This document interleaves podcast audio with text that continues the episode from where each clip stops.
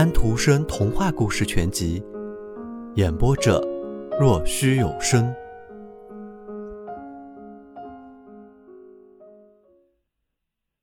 十三，在磨坊主的家里，居士喂养的猫说道：“那些人真是胡闹的无以复加了。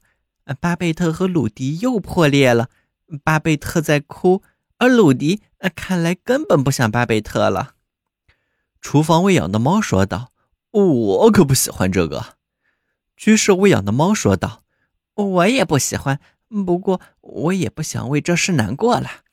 巴贝特可以成为那个红络腮胡子的爱人，不过那个男人自从上次想上屋顶之后，再也没有来过。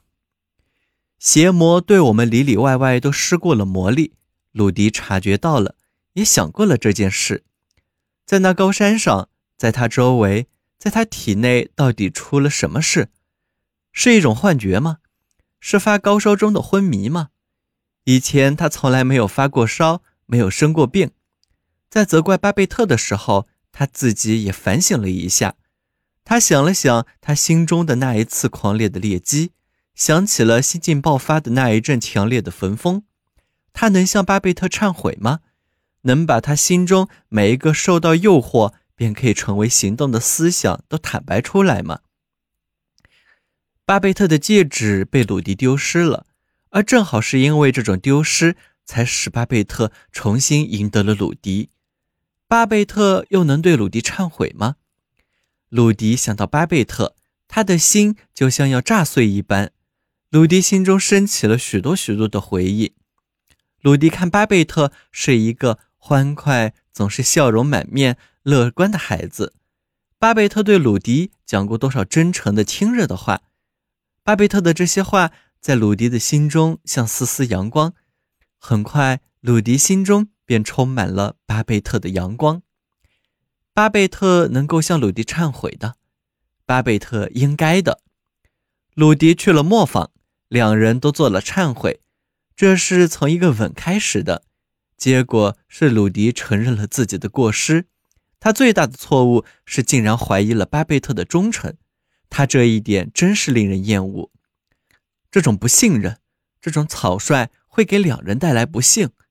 是的，肯定会的。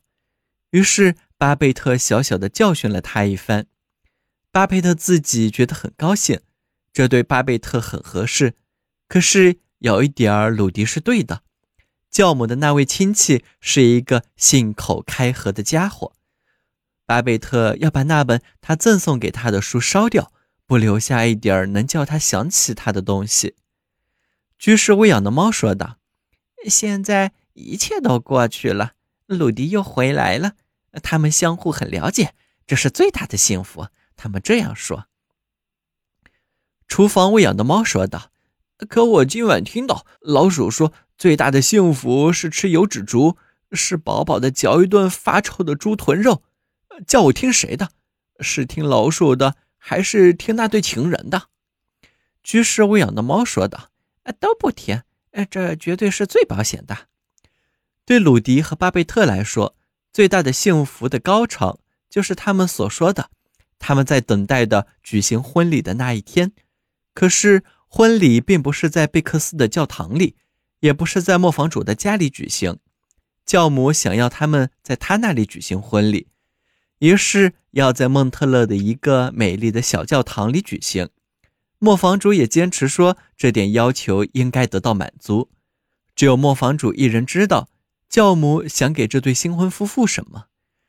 他们从教母那里得到的结婚礼物，是值得他们做这样小小的让步的。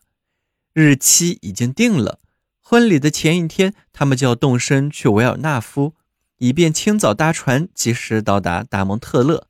好让教母的女儿给新娘梳妆打扮。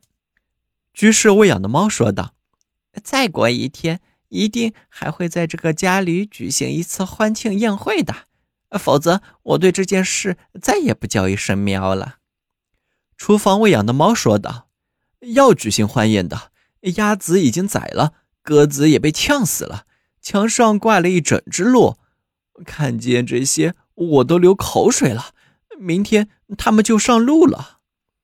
是啊，明天。这一天夜晚，鲁迪和巴贝特作为一对订婚的人，最后一次坐在磨坊主的家中。外面是阿尔卑斯山的晚霞，晚钟在鸣响，太阳光的众位女儿在歌唱。愿最美好的事儿出现。